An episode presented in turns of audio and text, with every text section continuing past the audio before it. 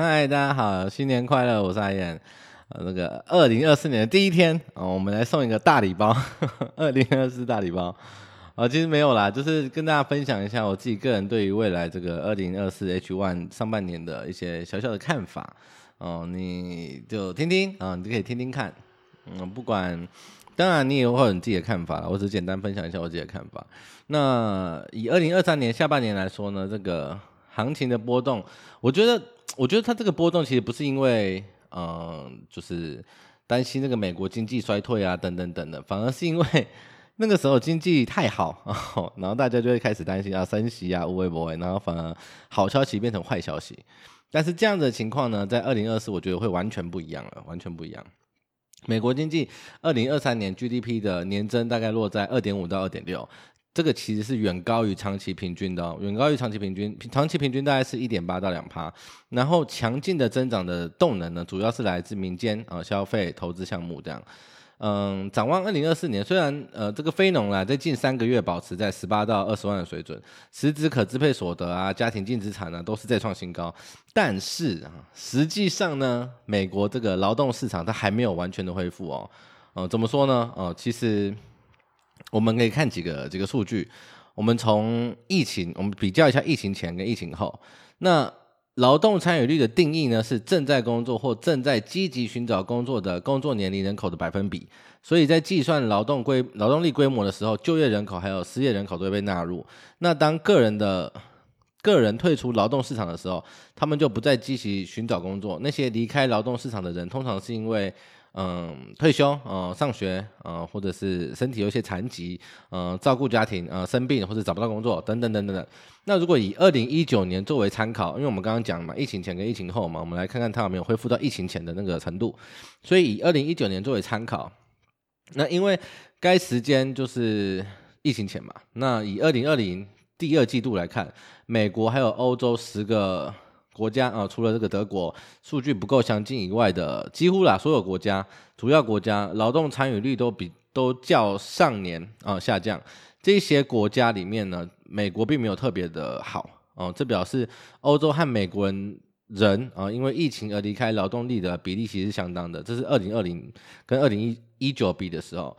那第二点是什么？第二点是随着疫情的蔓延，那美国还有欧洲国家的人开始慢慢慢慢的。重返劳动了劳动力市场，那截至这个二零二一年的第二季度呢，我们可以看到一些欧盟国家的劳动参与率已经恢复到疫情前的水平了哦。二零二一年第二季度哦，那显然呐，欧洲一些国家的复苏相对比较快，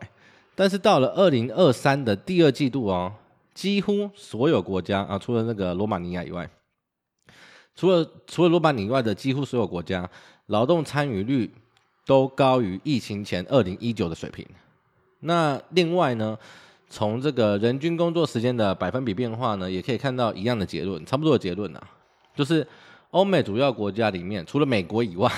劳动情况都已经恢复到疫情前的水准了哦。但是在劳动力强度尚未恢复到疫情前水准的情况之下哦，哦，相较于二零一九年的第二度到二零二三年的第二度。呃，第二季度啊、呃，美国的人均 GDP 已经成长了百分之六。那除了东欧的，比如说波兰、呃，罗马尼亚以外，美国的人均 GDP 成长啊、呃，是世界上最大的。可以说，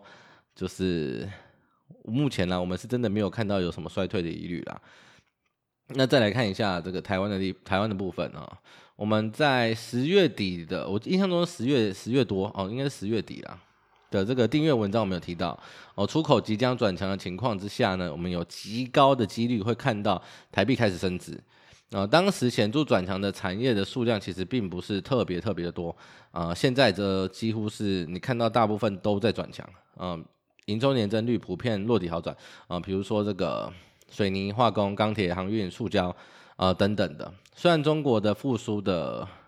缓慢啊，或多或少压抑了这个我们转强的这个进程啊。但是在这个库存慢慢的正常化之后，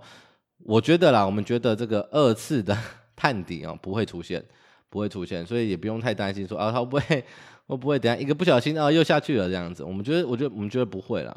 那明年来看的话，就是越来越好。那内需的话就更不用讲了，相关的餐饮啊、观光啊、贸易、百货啊，哦、也是稳健成长。在各产业走向复苏之后呢，更有利于支撑这个呃金融业的放款啊，然后带动金融保险业的营收向上。所以整体二零二四年，我觉得依然是一个多头的一年啊、呃，除非有什么黑天鹅啦。但是至少就目前为止，我们没有看到。然后再就是接着从筹码来看一下，二零二三年初，呃，二零二三年初的时候，我们说过，呃，低水位的空单会维持非常长的一段时间，啊、要大跌的几率非常的低。所以二零二三年我们的一整年基调其实很简单啊、我们策略也很简单，就是明显的回撤，如果能躲就躲，不能躲或者是没必要躲的哦、就把它扛下来就好了。所以。整个二零二三年，你会看到我们写的文章几乎啊，几乎没有在跟你讲说什么啊、偏空啊等等之类都没有。我们写的文章几乎都是什么哦回撤，然后回撤的幅度，我们只有写这两点而已啊，因为我们一开始就觉得二零二三年就是一个多头年。那把二零二二年的年底啊、我记得二零二二年十二月初啊，十二月二号、五号那边有一个有一个回撤，算进去的话啦，到今天为止，所有的回撤我们都有抓到。然后还有包含，我们也有评估当时可能的最大回撤幅度，呃，基本上都在我们的最大回撤幅度的评估以内。所以去年打败大盘这件事情，对我们来讲就是自然而然就会发生的事情。然呃，反而如果，嗯，二零二三年的绩效比较差的话，可能就要好好的思考一下，就是问题到底出在哪里？呃，可能是会不会可能是啊，比如说二零二二年。嗯，放空，结果二零二三年来不及转回来哦，我觉得这个几率可能的几率应该是蛮高的啦。那二零二三年年中，我们看了一下这个低水位空单可能结束在什么情况下之后，到今天其实我们都还没有看到这样的资料出现，所以总结以上听起来可能就是啊拉回买，一直买就对了。哦，但是但是其实没有这么简单哦，因为我觉得投资交易要还是要尽可能的看得远一点。哦，我们可以回想一下，在股市落底，二零二二年落底的时候是十月哦，哦，不要说十月了啦，把前面的呃六七八九，甚至整个下半年的总金数字拉出来看，你要得出无脑买这三个字几乎不可能，哦，几乎不可能。当然啦，我记得那时候，呃，艾谢克，你回头来看会发现艾谢克蛮准的啊，只是很可惜的是他前面。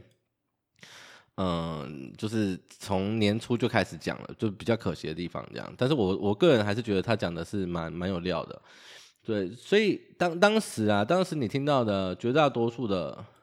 的分析呢，或是分享呢，都是啊，通膨很可怕啊，升息看不到尽头啊，干嘛这么急着买？降息再买，对不对？现在还没有降息哦，要万八喽。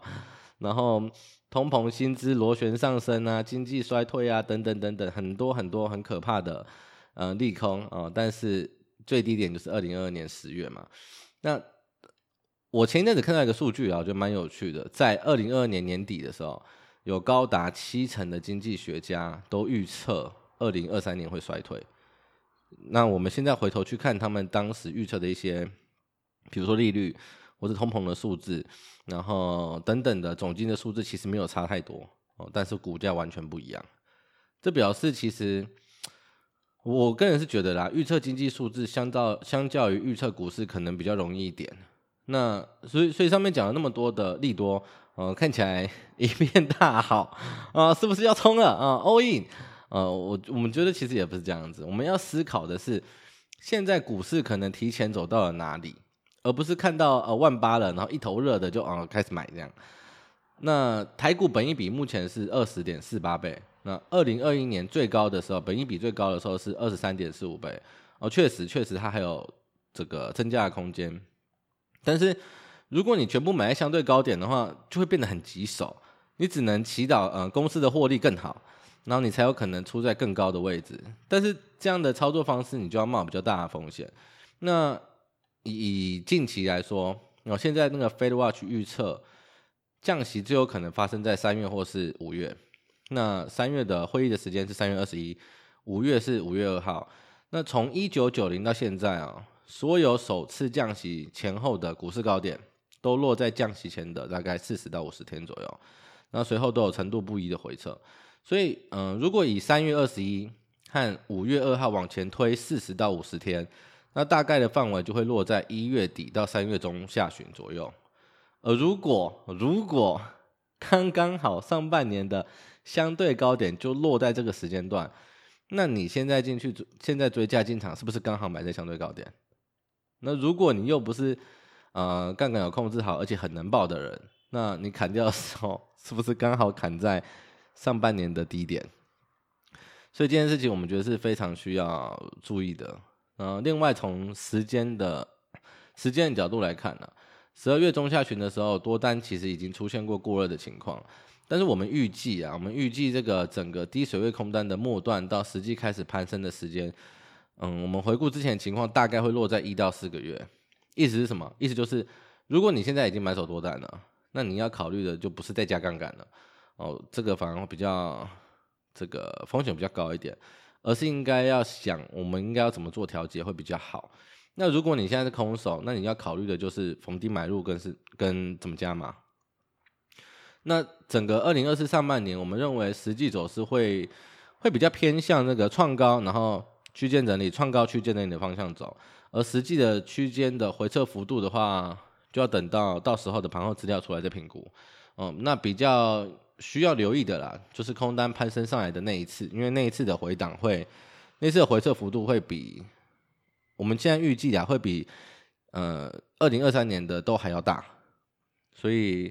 嗯、实际的回撤幅度就到时候再看资资料出来之后再再评估这样。好啦，